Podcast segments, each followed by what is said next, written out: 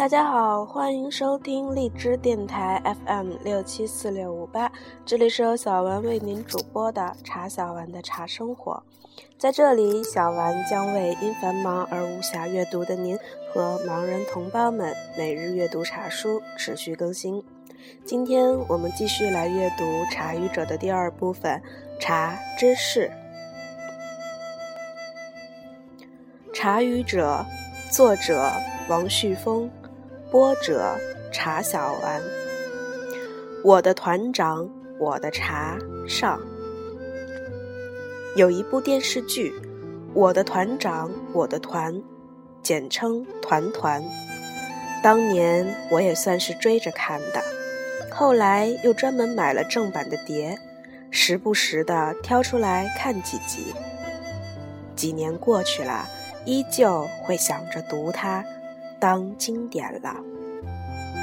团团讲的是远征军故事。今天大家对这支军队几乎完全不陌生了。除了当年有团团之外，又有专门的电视剧展示这支惨烈无畏的军队，还有许多报纸、杂志的文章、长篇、短篇小说、纪实文学来追溯。人们一度奔走相告，惊异的感慨：原来中国还有这样一支血战抗日的国军啊！远征军对于我这学历史出身的人，却并不算陌生。当年创作《南方有佳木》时，我去了趟浙江海盐。原本是因为去钱塘江入海口寻访当年新四军北上的史料，没想到碰上了一个党史办主任，竟然是我的同学周琴，这下就扯远了去，一会儿校园，一会儿现实。我那会儿正写《茶人三部曲》第一部呢，便问那里有没有茶园。周琴一听，眼睛就瞪圆了，一个劲儿地说：“有啊，有啊，这个地方就叫茶园，那里还打过一仗，有个死里逃生的老人，前不久还给我写过一封信呢，记着那件事情呢。”周琴给我叙述了一个故事，说的是那个老人当年抗日，在茶园遭日军袭击。他爬进了茶园，后来又被当地一位妇女救下，成为唯一死里逃生的人。为了报仇雪恨，他参加远征军去了遥远的云南。抗争胜利后，本来是要去找那位救命恩人的，却被内战阻拦。一九四九年以后，又因为他参加的是国军，一直坐牢管制。直到一九七六年以后，他平反了，这才有可能找寻到那位救命恩人。因此，先写了一封信，就问到了我的老同学手里。我急不可耐地请求周琴给我的信的原件一睹为快。周琴给了我那封信的复印件，也就是在那老人的信上。我第一次看到了“远征军”三个字，看到了茶园中那惊心动魄的往事。从这封信上，我读到一位年轻的爱国青年的热血，读到了一寸山河一寸血的源于出处。这位老战士乃是我们浙江萧山人士。当年亦是一位如团团中的孟凡了或阿义般的热血书生，正在学校求学，抗战烽火起，他立即参加了国民政府组织的政工队，下乡去组织抗日，正斗志昂扬地行驶在锦绣江南的河湖港岔间，孰料。就在今日，海盐一个名叫茶园的地方遭到日军袭击，一船的爱国青年通通被射杀河中。那位幸存者正是因为躲进了河边坡地的茶棚中，捡得一条性命。半夜从茶园爬出，敲开了村子里一家老乡的门。大嫂见一个血乎乎的青年趴在门前，赶紧扶进来藏了起来。躲了几天以后，他换上老乡的服装，再到茶园边去探寻。他看到他的战友们牺牲在河边，日本鬼子不让中国人来收尸。牺牲者泡在水中几天，全身发肿，身上爬满了蛆，被咬得面目全非。这当中有从香港过来抗日的年轻姑娘，也有大学生、中学生。幸存者蹲在茶棚中，咬住牙根，不能哭出声，就为抱着国仇家恨，这位死里逃生的青年人。报名参加了远征军，去了遥远的缅甸打仗。他再一次幸运地死里逃生，没有如炮灰团一般长眠在遥远的异国他乡。他回来了，这回没有逃脱厄运，他被投入监狱，犯了国民党反动派的罪。十年浩劫之后，远征军老战士得以平反。其人已垂垂老矣。回忆抗战往事，烈士暮年依旧壮心不已。他回到了茶园，而且找到了当年的救命恩人。正是因了这封远征军老战士的信，我开始了解远征军战况。知道这个故事后不久，一次机会，我去了遥远的云南。我去了远征军战斗过的地方，我经过了国殇园。那时候，此地还处在民间自发保护之下。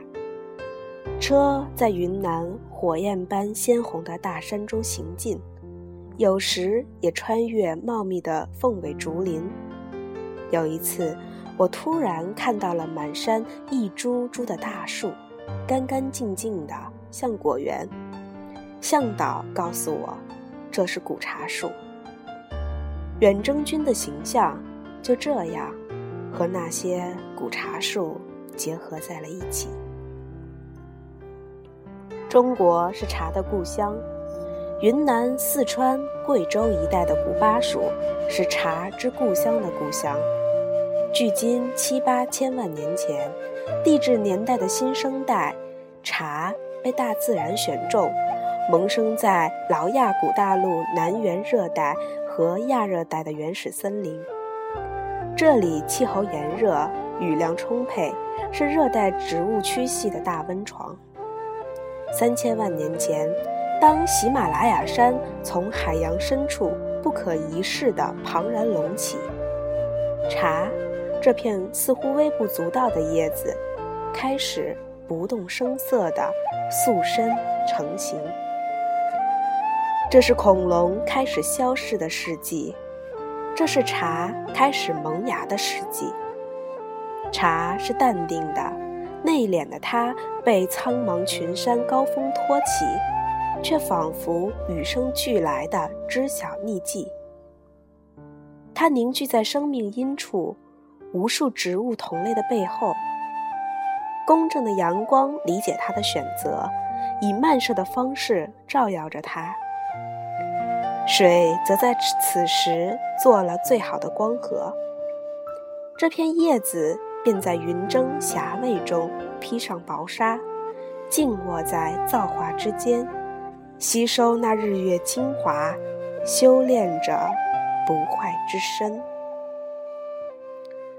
数千万年间，地球历经劫难，二百五十万年前，北半球再次被冰川覆盖。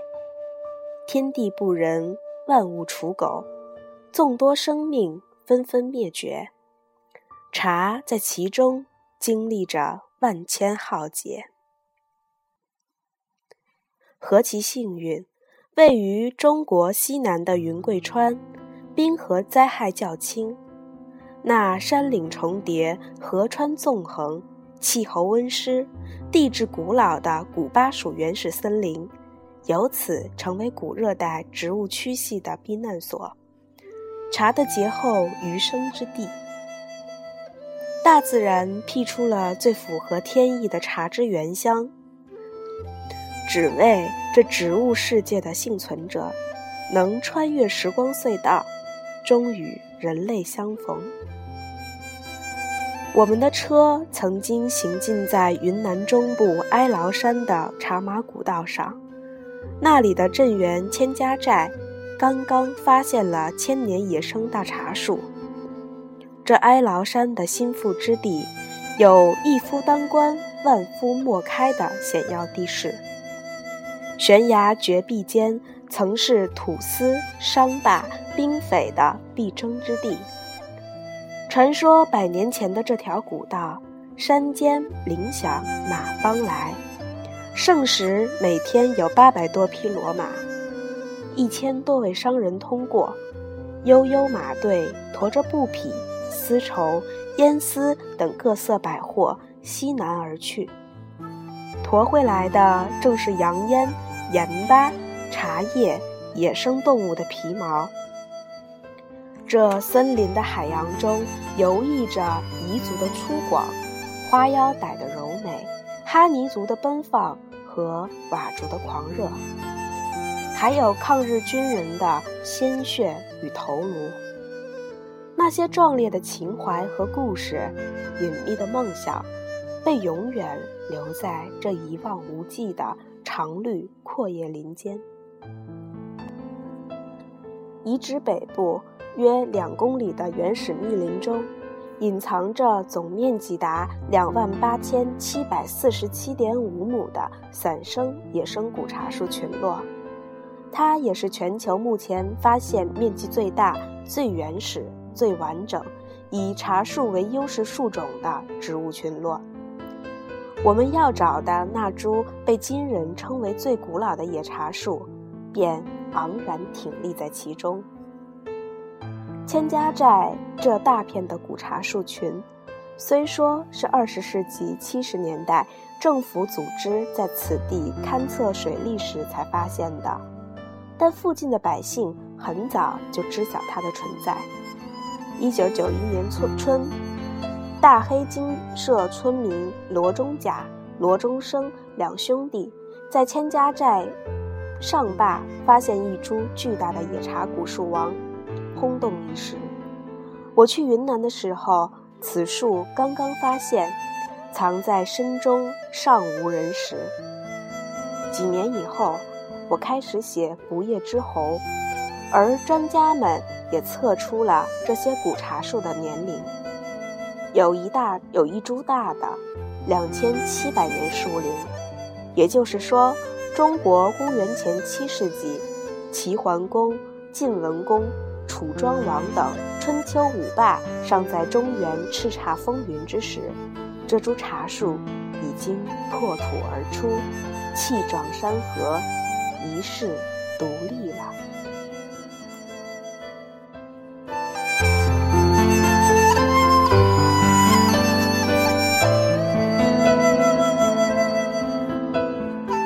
这期的节目就到这里，敬请期待下期。我的团长，我的茶，下。